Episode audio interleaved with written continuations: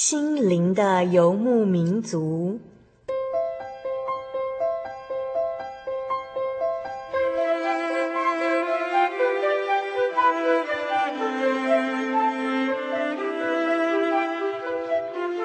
在这个谁都不管谁的后现代社会里，每个人的心灵都是游牧民族。成长的过程就是寻找的过程。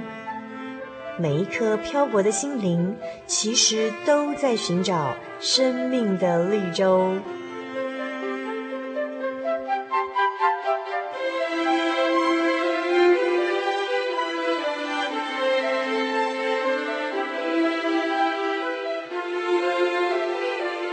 本节目由真耶稣教会台湾总会制作，欢迎收听。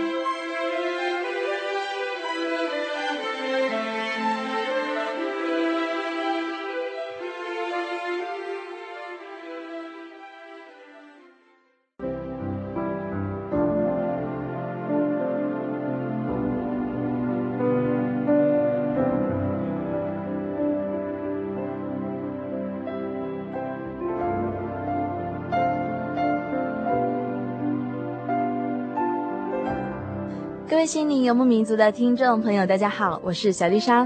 今天是九月份的最后一个星期日了，欢迎大家再次来到收音机前，一同来收听心灵的游牧民族，一同来分享主耶稣的恩典与神迹。在这个星期中，不晓得你们过得好吗？有没有常常祷告、常常读圣经呢？在这么繁忙的社会里，在这么容易令人忧愁烦闷的时代中，多多的祷告，我们就能够将心中的话来告诉神。也能够多多得到神给我们的力量哦。多多读圣经，我们就可以更认识神，也更加有智慧。在今天的节目开始之前呢，小丽莎要告诉大家一则新闻哦。这是一则在一个月前刊登在《自由时报》生活版的采访报道。那上面是说到哦，真耶稣教会最重视神机。那他报道到说，基督教目前在台湾的教派大致有真耶稣教会等等哦，有十多种。那这些教派呢，都主张耶稣基督是唯一的真神。那差别就是在聚会形态以及信仰方式的不同。那只有真耶稣教会呢，是特别重视神迹。真耶稣教会强调圣灵充满，以及受圣灵者必须说灵言等等。那祷告的时候呢，口说灵言，身体震动，旁观的第三者也因此感应到，借此来确认圣灵充满。只有在被圣灵充满过的人，才有神的生命。在施洗的时候，强调脸朝下。施洗的时候会看到水中有基督的宝血，见证到圣灵。这也是这个教会强调真教会的理由。的确，如同记者所采访的内容，真耶稣教会的确重视神迹，更重视圣灵的存在。因为我们很清楚的知道哦，真耶稣教会本身具有几项条件，是与众不同的独特之处。比如说，真耶稣教会具备有圣灵的同在，有神迹奇事的跟随，所传的道理都根据圣经的教训哦。希望听众朋友们能够来到真耶稣教会，一起来聚会，来验证看看真耶稣教会是不是真的像小丽莎说的这样神奇喽。今天呢，我们所要播出的是第五百一十五集的节目。今天的单元是小人物的悲喜哦。小丽莎邀请到的特别来宾呢，是来自于台北的神学生吴岳峰弟兄。来自于台北大同教会的神学生吴岳峰弟兄，他在祖母丰富的信仰体验里，他得知了神的存在。他的祖母呢，也经常提醒他祷告的重要性，要岳峰随时随地都要记得祷告。当岳峰远赴宜兰求学之后，他在团契中奠定了读经与祷告的信仰根基。在生活上也不再随波逐流、任意而行。当岳峰在当兵的期间，他单纯而不善争取权益的个性，看起来好像吃亏受苦，却是在神的恩典中品尝着倒吃甘蔗的甜美，心灵也得着平静安稳的力量。现在就让我们一起来进入吴岳峰弟兄的生命故事。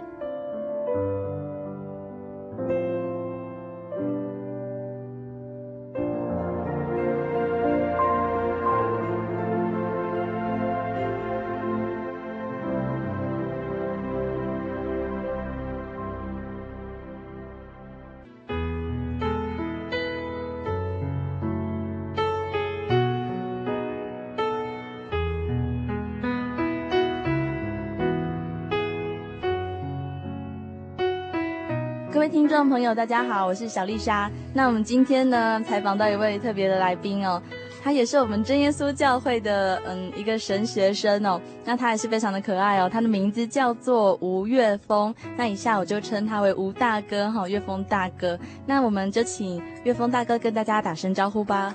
新闻游牧民族在空中的朋友，呃，大家好，大家平安。那我们就请岳峰大哥，就是跟我们大家稍微自我介绍一下哈，就是譬如说你的家庭，还有你的背景，然后你是来自哪边，就是让我们大家都能够更熟悉你。嗯，我的家庭目前的成员有我的祖母，以及我的父亲，还有我的一个阿姨，还有我的一个弟弟。目前只有我跟我弟弟，还有我一个叔叔，还有我祖母，我们四个人信主而已。我的父亲以及我的阿姨还没有信主。那小弟是来自于这个我们真耶稣教会大同教会，是在台北的一个教会，在台北的一个大同教会这样子，所以你是在地的台北人哦？呃，我的籍贯是算南投啦，可是因为我从小是在台北出生的，所以应该是算在地的台北人。哎，那你的一生都是在台北求学吗？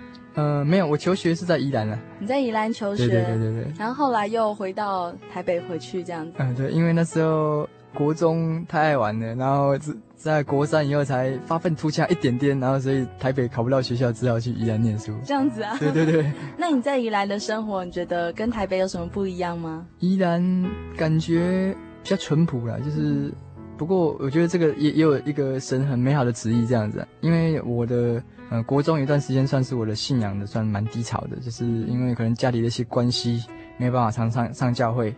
然后神借着呃一位廖弟兄，呃来慢慢带领我，然后我们常常在宿舍里面一起呃读经祷告，呃那段时间我非常的怀念，让我能够呃思想，哎这个信仰是我自己的，而不是哎我祖母给我的，所以对我一个信仰的呃一个造就蛮大的。所以其实就是在你国中的时候，其实曾经经历过一个信仰的低潮期，嗯，然后在你到就是到外地去求学的时候，反而是一个转机，哈，嗯，哦，好，太好了。那就是接下来呢，你刚刚有提到说，就是你的祖母给你的信仰哦，那怎么说呢？就是你是你祖母带你们全家来信主的吗？嗯，对，因为我听我的祖母讲。说，因为我们家本来原本就是就是拜拜的啊，后来因为就是我阿公生病，那后来就是有个外教会的这个女士就来跟我们介绍说，你们啊拜拜已经拜了那么多都没有用，来教会来信耶稣这样子。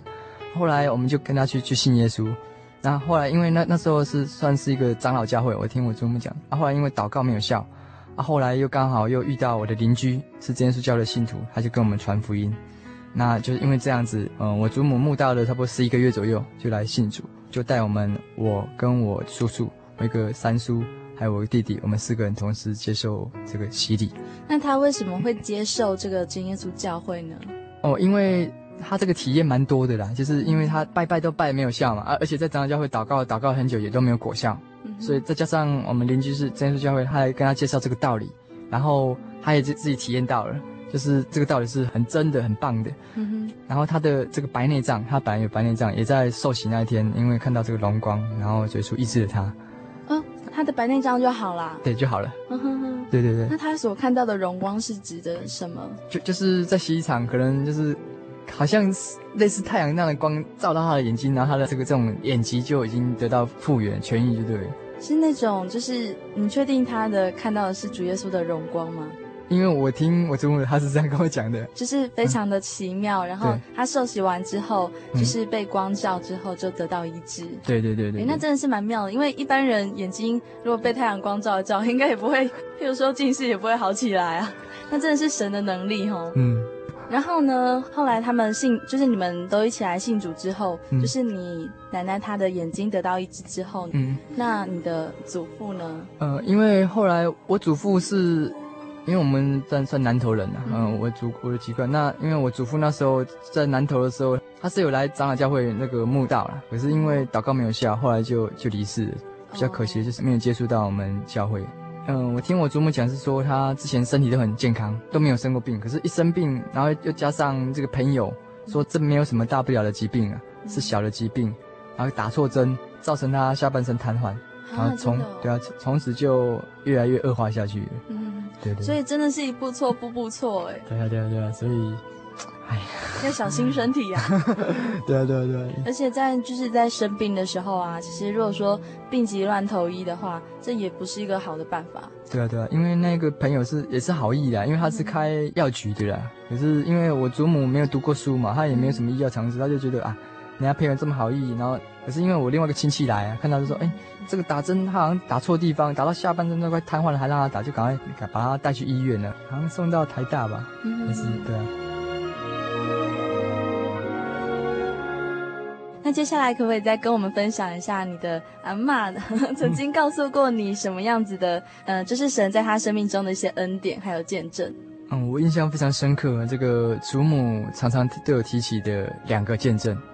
他说，其实在他还没有信主之前，这个主耶稣就已经在保守看顾他了。他说，在二次世界大战的时候啊。哦，嗯，二次世界大战的时候，就是他还还很小的时候这样子，然后他几岁啊？哎，我是没有问他了，对，应该是小朋友的时候。他说那时候防空警报一响嘛，照理说大家都要赶快跑到防空洞去嘛。可是那时候他因为来不还来来不及跑到防空洞里面去啊，对，那时候那个飞机啊就。朝那个机枪就朝他这样扫射过来，这样子啊。他说说那个金光闪闪的从他的这个腋下这样穿过去。他说若不是神的保守，再多性命也没办法这样子。飞弹哦？没有，那个机枪啊，哦，机关枪哒哒哒哒哒哒哒这样子。对对对，从他的腋下腋下这样。手手臂下面这样扫过来。对对对对。好可怕哦，连小孩子都扫了。对啊对啊对啊对啊，那那时候啊，战争就是这样。残酷的，这是第一个吗？哈，对，这是第一个。那再来呢？再来说，他说有一次这个下大雨啊，嗯，然后当时他因为也是很小，然后在一个草屋下面这边躲雨这样子，嗯，啊，结果这个时候他他的好像他的长辈来把他接走以后，那个草就马上就瘫掉了，塌掉了，就是蛮奇妙的啊。他如果当时他站在那边他塌掉啊，他可能就必须被压死还是怎么样的？对，对啊。那就是他走了之后，他回头看，然后。就这样在他眼前这样塌下来。对对对，走没多久就马上塌了这样子。哇，那真的是非常感谢主哎。对啊对啊对啊对啊。哦，因为他常常跟我讲，所以哦，这真的是想不背起来都很困难。常常讲，阿嬷公公，这样很好啊。信仰的传承。对对对。所以从小的时候，就是你的阿嬷就常常这样子跟你说这个说那个。对。勉励你来信靠这个耶稣这样子。嗯，还有一次就是印象很深刻，就是有一次我祖母生病，嗯，然后他要求我跟他一起祷告嘛，因为那时候我因为就我跟他啊还有我我弟弟，嗯然后我那时候小朋友比较单纯啊，然后我祖母叫我就跟他祷告，我就跟他一起祷告。嗯。祷告没过了没多久以后，他的病就好了，这样子啊，这个印象啊，对，很深刻，很深刻。在你小时候，对对，在我小时候，祷告祷告，然后病就得医治。对对对对对对。所以其实我们的神他可以医病，可以赶鬼，这是真的是真正的一个全能的神。嗯，只要你有信心。对，只要有信心去跟他祷告，去跟他求。嗯，呃，我祖母常常在我出门的时候就去提醒我说，一边开车或是一边骑车，要一边心中默祷这样子，那神会跟你同在。因为我们知道，常常有时候我们出去不见得能够很平安的回来，有时候外面有一些呃意外事故啊，不是我们人所能控制的。可是，这种我们是能够就是祷告，来求神保守我们能够平安出去，平安的回来，这样，那我们的心里能够得到平安，那我们也能够呃快快乐乐出门，平平安安回家。对啊，在这个世界上面开车啊，或者是走路啊，都很危险呢。随时都会有那个飞来的横祸。对啊，对啊。所以其实我我们有信靠神的人，我们常常会在心里面，就是每次在开车或者是在走路的时候，只要到外面去，其实或者是在家里面的时候啊，我们都常常会在心里面就是喊哈利路亚，赞美主耶稣，这样感谢主，然后求神保守我们一天的路程都能够平安。所以这也是阿妈对你的提醒啊。这招应该很有用。可是你常常讲，每次都讲，可能也会麻痹，是不是？会倒背如流啊，可是也也会麻痹，会觉得说觉会会比较烦，就是哦，我这个我都会背的，怎么还要再提醒？可是，嗯，我觉得有时候我们就是忠言逆耳嘛，对，就是真的呃良药苦口那种感觉，就是其实有时候好像那句话就是不听老人言，吃亏在眼前啊。我对这句话体验很深，这样子啊？怎么说呢？有时候 阿妈的提醒让你觉得，哎，好烦，好烦。可是，对啊，对啊。可是你你自己有体验哈？有时候不照着做，然后直接说就给我教训这样子，就说，哎，不照着做就会有有一些类似管教这样子啊。那说说看呢？比如说，有时候出去没有祷告，还是就是把我祖母讲的这个话当耳边风。嗯。那一次出去就会受到一些小意外，嗯，一些一些意外还是不顺利这样子啊，然后就会让你有所提醒，诶，我是不是呃出门的时候没有将祖母讲说要祷告，要常常默祷求神保守这个忘记，然后就会能够再提醒自己，能够尽量养成这个习惯这样子。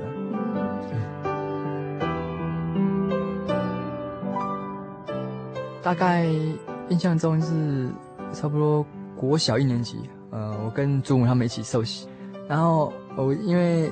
家庭的关系啊，听我祖母讲是说，我三岁的时候，呃，我父母就离婚，因为我父母都还没信嘛。然后我算是我祖母带大的这样子啊，啊，所以小时候就很皮这样子，很顽皮、很调皮这样子。幼稚，是因为阿妈她管不到你了。诶，可可能吧？你跑得太快了，追不到。就幼稚园的时候就翘课啊，爬墙这样子，然后会玩这样子啊。啊，你从幼稚园就是一个会翘课的孩子。对啊，对啊，对啊，然后。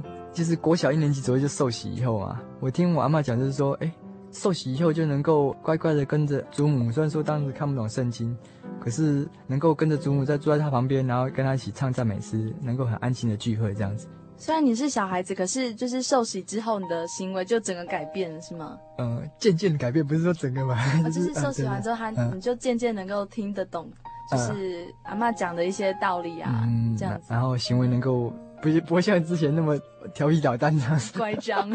然后呢？因为后来就是家庭的因素啊，后来就搬到内湖去啊。嗯、那印象中很深刻，就是因为呃，在少年班的时候有个老师，我觉得对我影响很很深，呃，很大这样子。因为那时候，因为我们少年班聚会是在礼拜六的下午，然后聚会到晚上啊。因为那时候我是国小，大概四年级到六年级中间吧。那因为那个中教教育老师，嗯、呃，担心我那么晚回家会呃有危险这样子啊，所以他就常常嗯骑着他的韦斯牌机车，呃载我回去这样子啊。可是我印象很深刻，就是有一次他嗯、呃、就是机车抛锚了，然后在半路，然后他就他牵着他的机车，然后我走在他后面那种背影那种感觉。那因为我们知道从小，呃，从那时候就接受宗教教育，对他印象就是他的一些身教跟言教都令我很很佩服这样子啊，因为他很疼爱我，然后也常常将圣经道理教训我这样子。那时候哦，印象很深刻，就是他对我说了一句话，他是说，当时他已经三四十岁了吧，好像已经读完博士的工作了，然后他就跟他讲说，他到现在还在做这个宗教教育的工作这样子。那时候，呃，对我来讲，我就觉得说啊，以后我也要跟这个我的老师一样，如果能够终身做中央教育的教员的话，我一定要这样做，这样子，对啊，因为他的给我的感觉是很感动，这样子。就是一个真的牧羊人，对对对对，带着小羊一起，对对对对，保护他这样子，对对对对对，也让我立下这个志愿，就是哦，我一定要跟公务组那个老师一样，如果可以的话，能够中央教育的教员做到退休这样子退休。所以其实其实老师对学生的力量其实影响是很大的。我们这节目也有很多老师在听哦，相信老师们听到也会觉得很感动哦。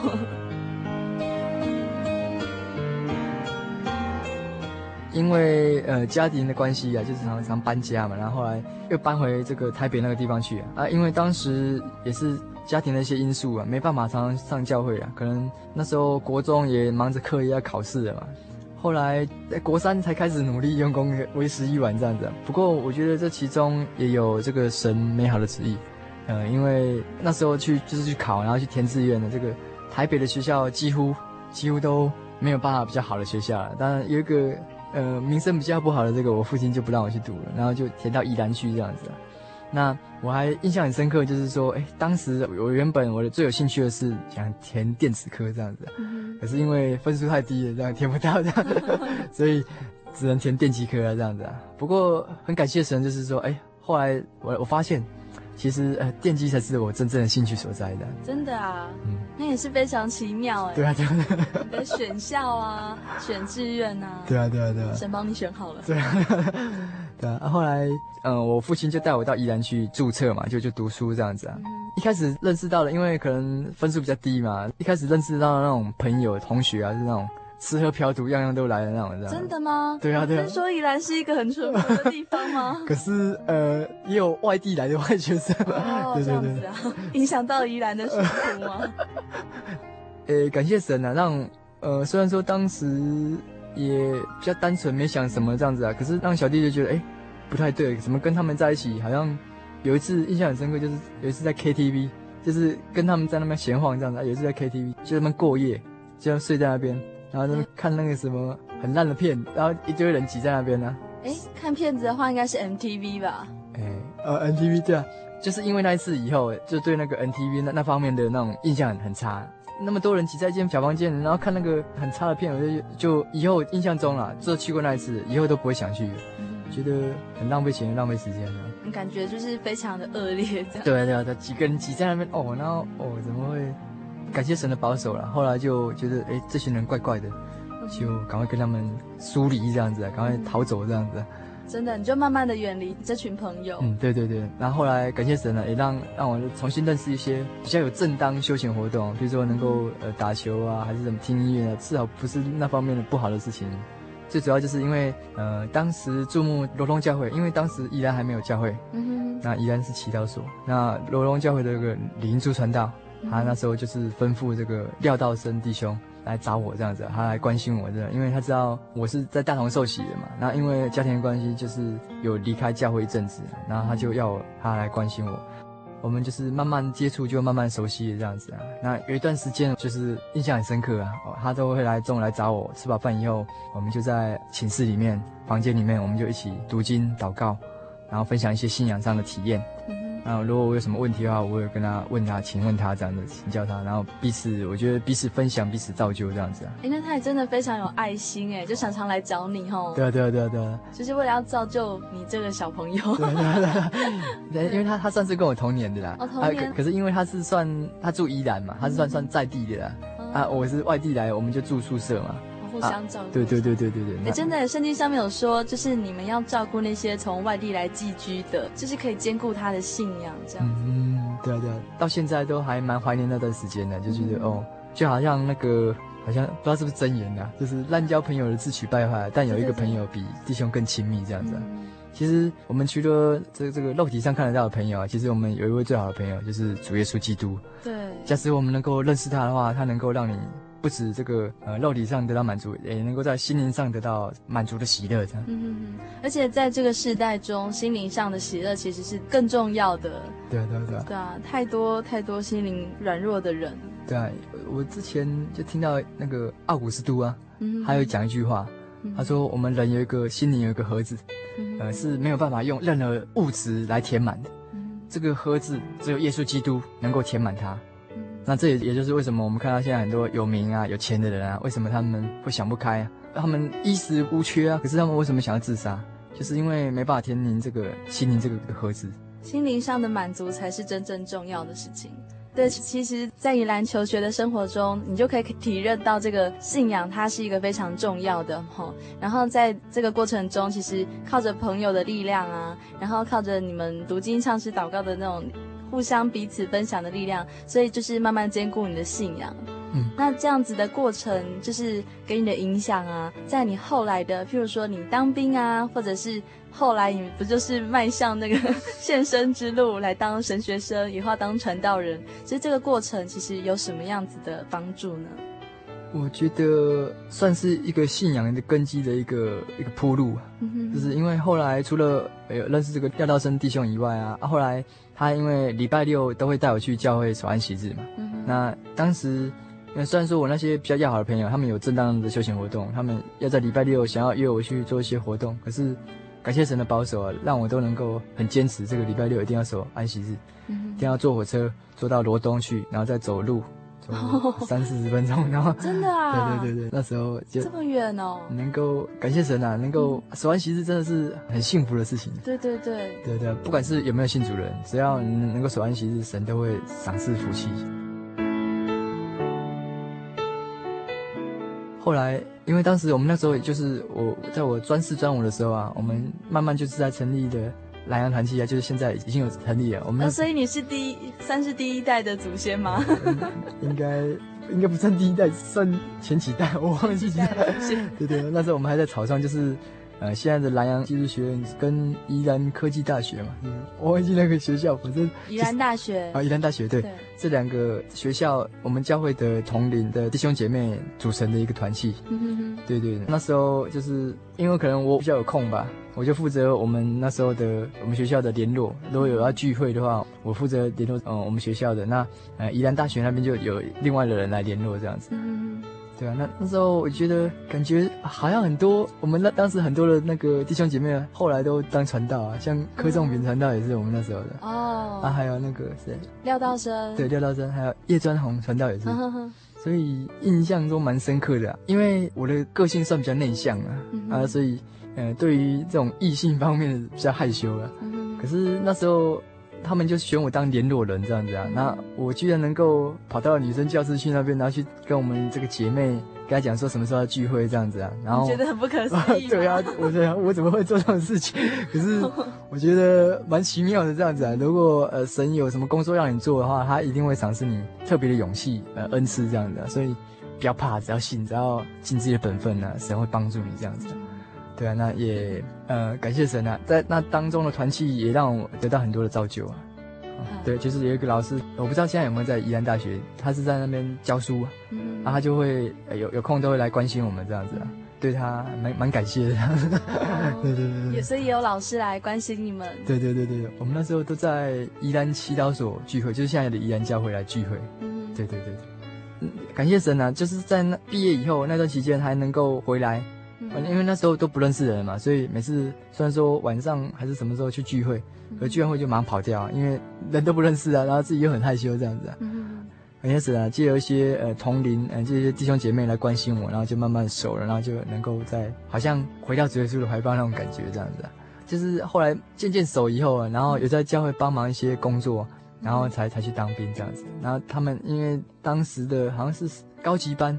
大大龙高级班跟社青团契就是有算是送我去当兵这样子，然后我我印象当当中就是很很深刻这样子，就是好像。有送的都通常都会去外岛这样子，他没没送的就没事这样。有欢送有欢送人去当兵的，然后那个人可能就会去外岛，这样特别的祝福他。对啊，我的印象中，哎，奇怪，有有送的怎么好像送外岛？都去没没送的都在在这家附近，还是就是偶尔有什么情况？就神特别怜悯他。对对。所以你得到祝福最多，直接去哪一个岛呢？呃，我我后来就是在星星当中就抽到小金门这样子，所以你就抽中金马奖。恭喜恭喜！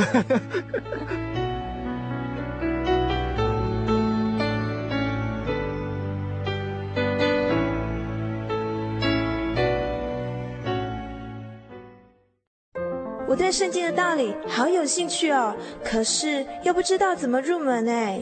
你可以参加圣经函授课程啊！真的啊？那怎么报名？只要写下姓名、电话、地址。寄到台中邮政六十六支二十一号信箱，很快的，你就会收到第一课的课程了，赶快去寄吧。嗯，圣经函授课程能循序渐进的引导您更了解耶稣基督的福音，得到生命的滋润和来自信仰的力量。本课程完全免费，欢迎来信台中邮政六十六支二十一号信箱。请注明参加函授课程，愿神祝福您。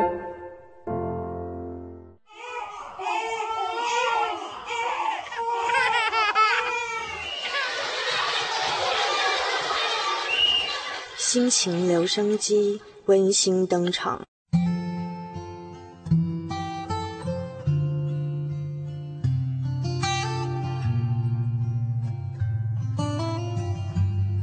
哈利呀，大家好，我是玉婷。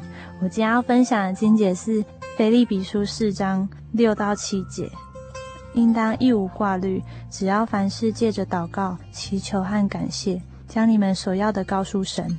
神所赐出人意外的平安，必在基督耶稣里保守你们的心怀意念。我觉得这两节经节给我很大的力量。有一次啊，我因为有难过的事情。然后跪下来祷告，向神说，然后一边祷告一边哭，这样。可是，在我祷告的时候啊，突然觉得心里有一股力量，告诉我说：“嗯，不要哭，我在身边陪你。”这种感觉，然后脸上的泪就止住了。我觉得很感动，因为我感受到这是从神而来的力量，它让我有豁然开朗的感觉。从心里发出来的这股力量真的很特别，当下我马上心里就有一份喜乐的感觉出来，然后我就心里就想说，这是神给我的安慰。我觉得在人生当中啊，会有遇到很多难过、挫折的事情，可是只要将你这些事情啊告诉神，跟神说，他一定会安慰我们、带领我们，并且保守我们在未来的路上能够一切平安。愿神祝福大家。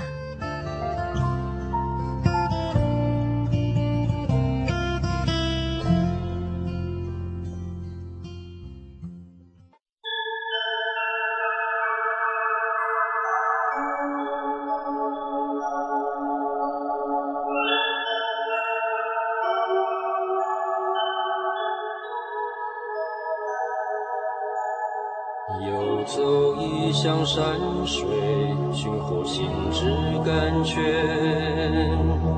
满溢心灵喜悦，尽在游牧草原。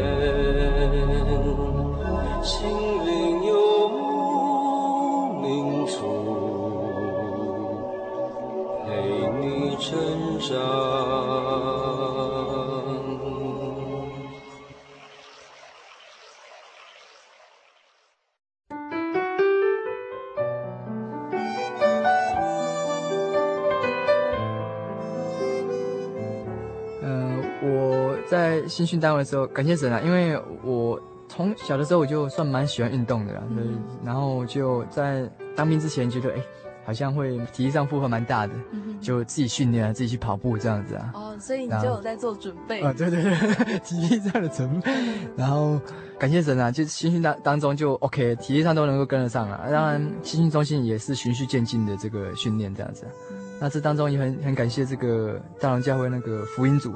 他们很关心我这样子啊，有一次因为我在新训中心在新竹，嗯、他们特别从台北到新竹去探视我这样子啊，跟我阿妈这样子，对他们的爱心很很感动这样子啊。这当当中就是训练完当然就是要分发部队嘛，我就有一个同伴替我打抱不平这样子啊，就是觉得啊，我像我这种怎么说什么就照做这样子傻傻的做，好像那种怎么说？嗯、呃，就是。人家叫我做什么我就做什么这样子啊，oh, 然后有些乖。对 对，然后有些人很会偷鸡摸狗这样子啊，uh. 可是我却抽到外岛去啊，uh. 可是有一个人很那个我那个同伴，嗯、呃，很会偷鸡摸狗啊，就是他敢他敢跳，就是比较有小耍一些小聪明这样子啊，可是他却能够到那个什么国军示范乐队这样子啊，对啊，就是很会打抱不平，可是就是呃圣经上跟我们讲的嘛，呃神的意念高过人的意念这样子，对，对啊，所以一开始就是抽到那边以后。因为是休假完以后回去才才抽嘛，怕你抽了要去外岛会逃兵这样，然后回回去以后，我们就要坐火车从新竹坐到高雄，有个前送营，就是专门你要去金门那边外岛的，就是要去那边前送营，然后去那边等船，有一艘很大的海军的船，呃五五两六还是五两八，可以坐几百人，然后坐坐那个船，坐大船以后，然后再坐到金门，还要等它潮汐涨潮以后再进去，然后到金门又训练完以后再。坐小船到小金门，一般连队还要再选兵嘛。然后我我记得印象很深刻，这样子就是那时候我们就到一个那边唯一的一间戏院，小金门这一间就是看电影的地方，唯一休闲的活动就是看电影。他们有一个军中的这个电影啊，让你好像礼拜三晚上小周末可以去看吧。对啊，然后就有一个那种所谓的金城连，就是体力上负荷蛮大的，就是国光连。这个连队他的任务是当时是呃保护一些长官就对了，所以体力方面的付出比较大这样子。嗯，我想说我这么瘦小，对不对？名不见经传，应该不会选到我的 选选兵。选到你要去保护长官？对，没有没有选选到一个特殊的连队，就是在呃长官的旁边就对了。嗯，后来就蛮感谢神的啦，就适应上都还 OK 啦。嗯，然后。印象很深刻，就是，嗯，像大同他们，嗯，高级班、中级班呢，还是社青的，他们都会在一些节期都会寄卡片给我，然后算给我一个很大安慰这样的，因为在外岛，好像一般人会觉得好像很无聊这样的，很很厌烦这样，每天看海，因为每天看海，因为那大部分都是站海防嘛，啊，望出去都是海，他们觉得，对啊，对啊，对啊，有的人会觉得啊。心情郁卒，在想要自杀的，可是我觉得蛮感谢神的。我觉得能够让自己心很开阔。对啊，然后哦，晚上能够躺在草皮上看星星这样子哦，所以对你来说，其实这是一个很棒的经验。对对对对对，对，对很多人来说是一个很很可怜，就是乡愁啊。对对对对对对对，能能够在那边修身养性，不是？对对对，也第一次体验到，因为我们正常的话一个月正常是三个月就可以休假一次，就是我们当时有四次的返台假，我那时候是因为。三个月以后，我我没有马上放，我又去受一个训，他好像是类似就是士官训，就是当班长那样的，就是因为我们当时好像专科以上的学历稍微读一点点书的，人家能够去受训这样子。然后我是受训完回来才放假回去的这样子，就是呃离开台湾岛那种感觉，就是那么久八个月都有，好像听那些同伴啊朋友讲，就是说一回到台湾的土地就好像亲吻台湾的土地。对 对，很想家那种感觉。不过感谢神的保守，让我能够很平静啊，不会那么严重这样子啊。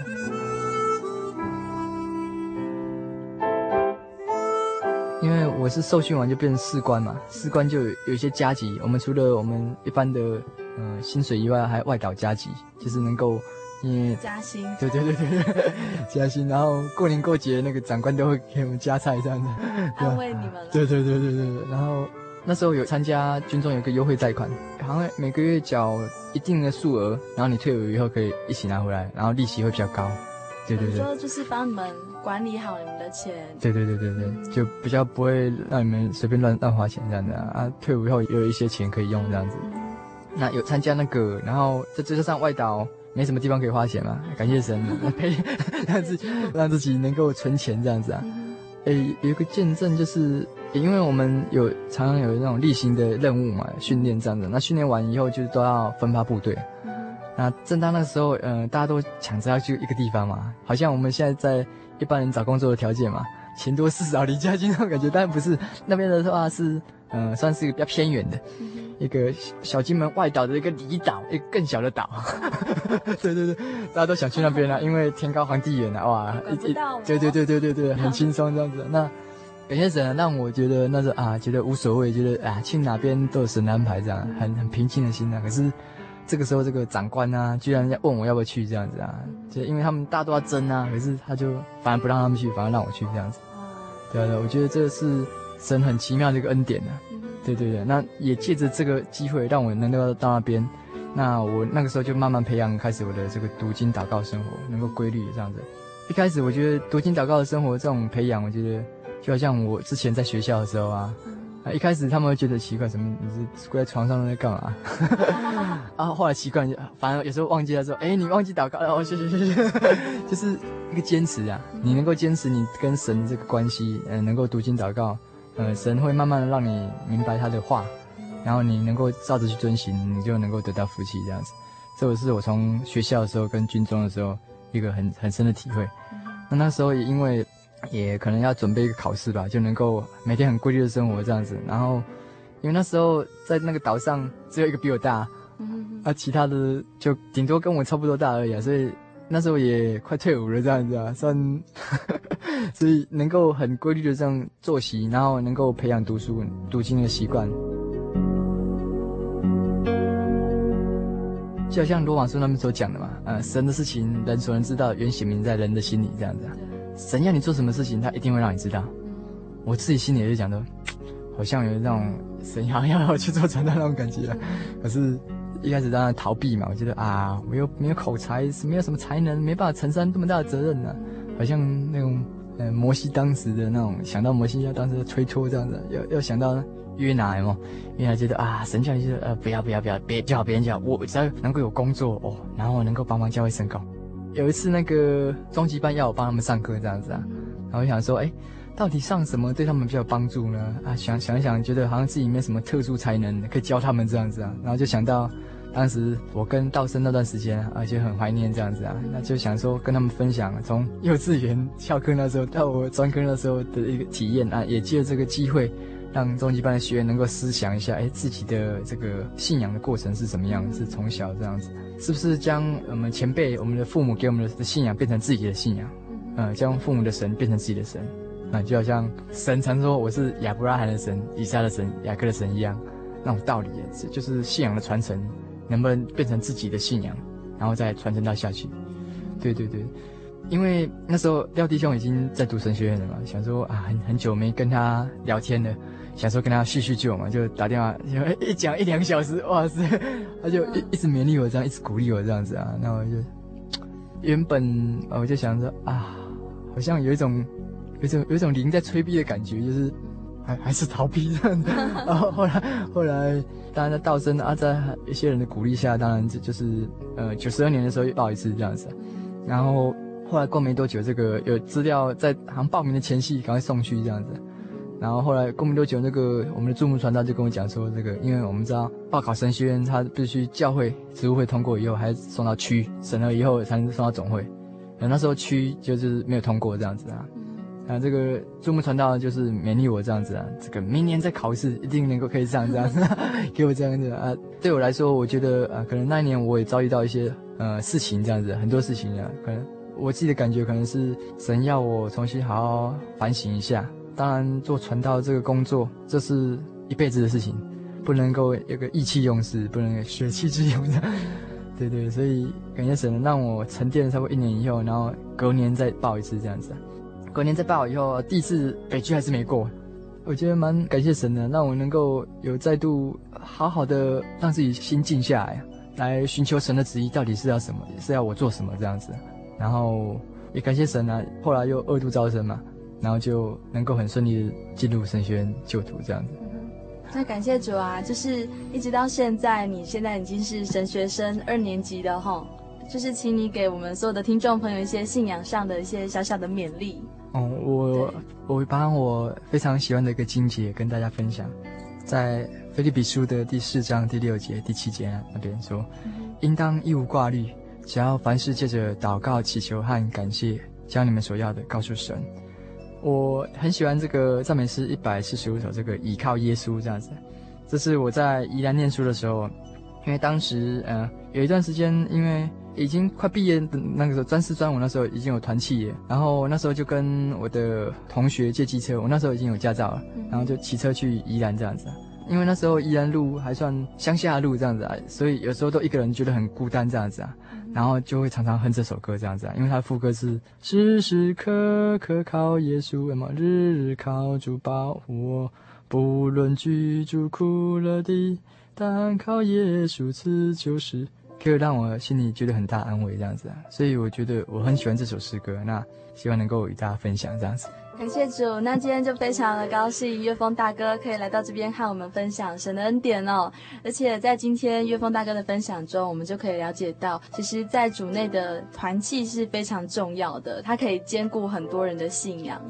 然后，甚至在他未来的道路上面，可能也就是慢慢会形成他爱主的心智哦，进而献身当传道。那今天就非常谢谢你喽，愿主祝福你。谢谢大家。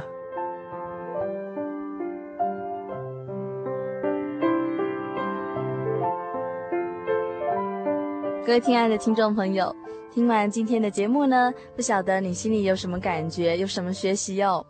小丽莎所学习到的呢，有一句话非常的贴切。她说道：“不听老人言，吃亏在眼前。”嗯，尤其是对于信仰前辈们的谆谆教诲，身为晚辈的我们一定要时刻牢记在心中哦。像今天岳峰的分享，小丽莎所学习到的就是一个很单纯的孙子，他对于阿嬷的话，他常常牢记在心里面，常常反复的思想。小丽莎学习到的就是单纯的美。当一个人对生命越单纯，对神的信心就越单纯。现在小丽莎要来念一些听众朋友的来信哦。我们已经好久没有念听友的来信了，这些信件呢都是小丽莎非常宝贝珍藏的哦。现在要与大家来分享，有几位忠实的听友，就是王小英同学等哦。他们说：“小丽莎姐，你们好，收信愉快。先谢谢你们辛苦了，各位爱神的伙伴们。”问候小丽莎姐姐，准备节目一定很忙碌，也很辛苦吧？我们替你们代祷哦。最后祝平安喜乐，主人满意，听友满天下。谢谢你们的来信哦，小丽莎收到你们的信，再怎么辛苦也不会觉得累。还有一封来信是来自于台中的高弟兄，他说道哦：哈利路亚，小丽莎姐妹你好。在八月六号的节目中，听到高然新弟兄的故事，让我想起很多事情。我本身也是教会的成员，年少的时候做了一些不懂的事情，让我目前在监狱里为过去所犯的错长罪。在一次偶然的机会中听到你的节目，让原本麻木的监狱生活感到充实无比。能否有个小小的请求，想请小丽莎姐妹来帮我点播一首歌曲？这首歌曲的名字就是《回来吧》，十万分的感谢。那么现在小丽莎就来播放这首诗歌《回来吧》。这首诗歌送给来自台中的高弟兄，也送给世界上所有的浪子们。希望你们可以早点回头，不要再流浪在外喽。在外面的世界晃荡是非常寂寞、非常辛苦的。赶快回到主耶稣的怀抱吧，主耶稣一直在等着你哦。只是你愿意天赋，现在。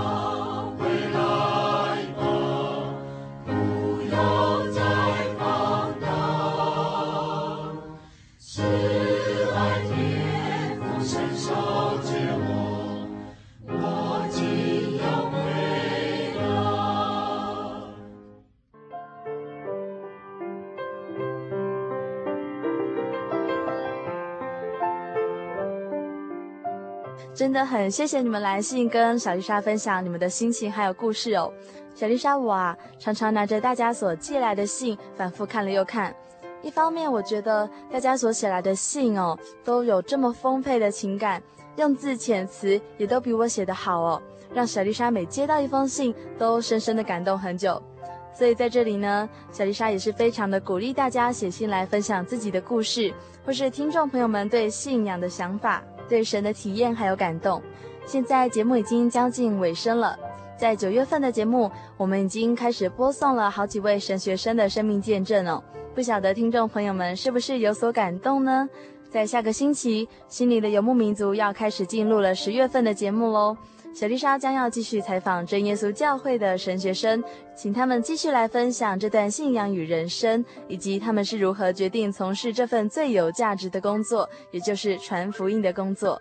最后呢，欢迎大家写信来分享你自己的生命故事哦，或者是听众朋友们对心灵游牧民族的节目，如果有任何的感想，也非常的欢迎写信来和我分享。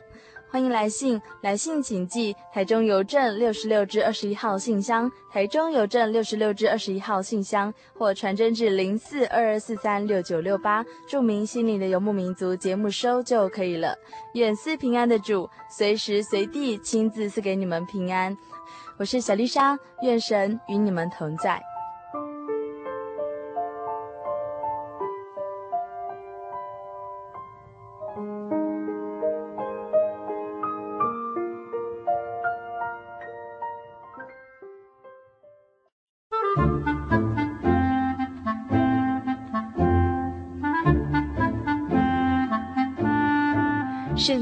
是世界最畅销，也是翻译本最多的书。许多人因为这本书改变了他的价值观。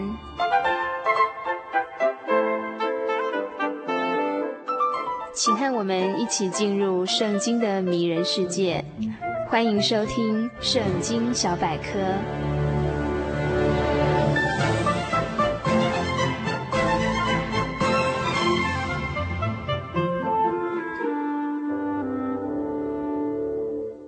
嗨，新年的游民族在空中的朋友，大家好！你现在所收听的是《圣经小百科》，让我们在《圣经小百科》当中一起用心体会生活，细心看世界。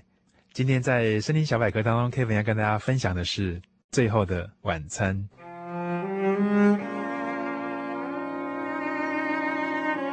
最近听众朋友可能看了一部非常重要的一个电影，这部电影非常的壮观，《达文西密码》。呃，相信很多听众朋友都有看过这样的一个电影哈，《达文西密码》当中有一幅图画非常的重要，它描述了主耶稣在最后的时候哈，跟门徒们聚在一个地方，在那边用晚餐。这是耶稣他即将被卖的那天晚上，他跟门徒在一起用餐的一个情形。那在这部电影当中，有深度的去描绘啊，从这一幅图画所牵涉出来的很多很多啊不一样的一些想法，跟很多不一样的一些角度。今天在圣经小百科当中，Kevin 就要跟大家分享这个最后的晚餐。根据圣经，它其实谈到了很多跟我们人性当中的这个挣扎有关的一些事情。我们从最后的晚餐当中所发生的一些事情，有时可以反射到我们自己的人际关系，反射到我们自己的一些心情，从当中做一些深度的来体会。话说，在圣经当中说到耶稣他最后的那一个晚上啊，啊、就是他即将受难的那天晚上。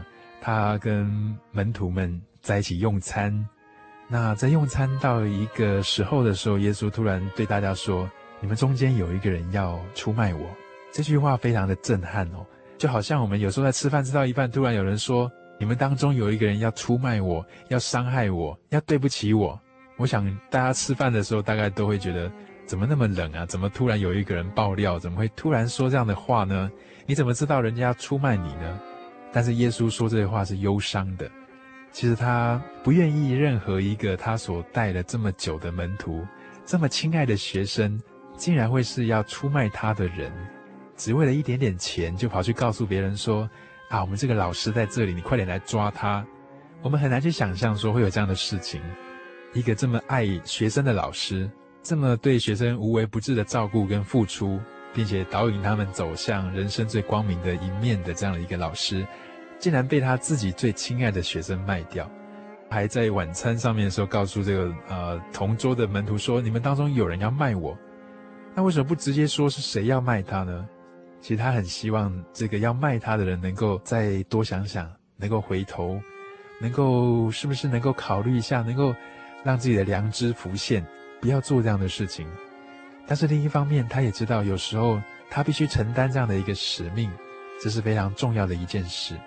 结果在当中，门徒们大家就在那边猜说到底是谁呀？怎么会讲这样的话啊？有人以为哈是那个要出卖耶稣的犹大是管钱的，所以主耶稣教他说他应该去买一些东西啊，去周济一些穷人啊等等的。但是在圣经当中的描述非常的传神，说到犹大受了那点饼，立刻就出去了，他立刻就去做出卖耶稣的事情，并且加了一句：那时候是夜间了。有些时候，这样的一个出卖的事情，在我们的人跟人的关系当中，真的是有时候让人情何以堪。以前我们非常信赖的人，竟然有时候也做了一些对不起我们的事情。当然，我们说起来，站在他的角度想，可能他都有他的考虑、他的考量。但是，面对自己被人家出卖，或是被人家对不起的这样的一个心情啊，真的是非常的像针扎一样。那在这个最后的晚餐当中啊，有另外一个门徒。他叫做彼得，我们大家知道彼得是一个非常呃坚定的一个门徒，那他也非常清楚的知道主耶稣是神，那他跟耶稣的关系也非常的亲近。照理来讲啊，这样子的坚定的关系啊，不应该破坏的，也不应该有什么样的瑕疵的。但是主耶稣问他说：“你愿意为我舍命吗？”并且很明白跟他说啊：“我告诉你，主耶稣预言哦，他说。”今天在这个早晨的这个鸡啼公鸡叫之前呢、你要三次跟人家说啊、哦，我不认识耶稣，我不认识那个人，我不知道他是谁，竟然会不认识自己最亲爱的朋友、最亲爱的主、最亲爱的老师诶。那彼得当然觉得很不服气呀，不会呀，我怎么会做这样的事情？其实，在最后的晚餐当中，有一个非常重要的一个主题，那就是人跟人之间的关系其实不完全，只有靠着神跟人的关系，耶稣亲自的这样的示范，在最不完全的地方，在最不完美的地方，最有瑕疵的地方，你看牵涉到这样的一种非常强烈的出卖，才能够从牺牲当中重新去找到真爱。耶稣就是这样的一个示范，他在最不堪的情况当中，仍然爱门徒，仍然爱那些逼迫他的人、伤害他的人、出卖他的人。有时候我们光说不练，告诉朋友说啊，你应该怎么样啊，应该要啊宽心啊，怎么样怎么样啊。但是耶稣不是，他亲自去体会、去尝到这样的一种出卖跟破裂，并且他亲自走一遭人间，并且他从当中为我们树立了非常好的一个典范，去宽恕、去爱。所以他在最后的晚餐当中还说，要赐给大家一条新的命令，就是要彼此相爱。他说：“假如大家都看到你们彼此相爱的话，就知道你们是我的门徒了。彼此相爱，爱对方，爱到底。对方有任何对不起我们的地方，有任何的瑕疵，都爱他，完完全全的宽恕、饶恕，并且爱他们到底。”今天的圣经小百科课文就跟大家分享这个爱到底的耶稣，在最后的晚餐，他所留给我们的一个风范。我们从生活当中有时候也想到一些不堪的事，但是想到耶稣的一个示范。有时候我们能够释怀，能够了解，原来耶稣已经尝到了人世当中最不堪的一面。他告诉我们要从当中来学习。假如我们能够学习他去爱人的这样的一个道理，我们自然就宽心了。宽心之后，我们心中有爱，自然可以跟人建立更好的关系。你觉得呢？我们下次圣经小百科再会，愿大家平安。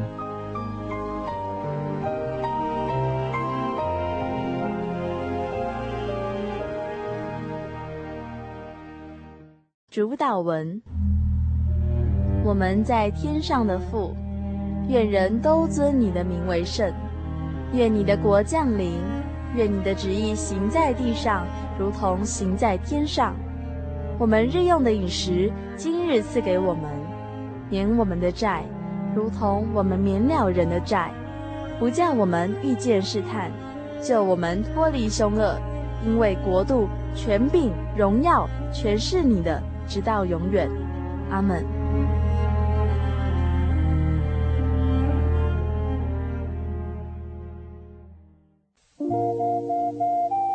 在街上曾经看过这样的招牌“真耶稣教会”吗？也许您很想，但是却不好意思进来看看。其实我们真的非常欢迎您。下次当您再路过真耶稣教会时，欢迎您进来与我们同享神的恩典。真耶稣教会台中邮政六十六至二十一信箱，欢迎来信，愿您平安。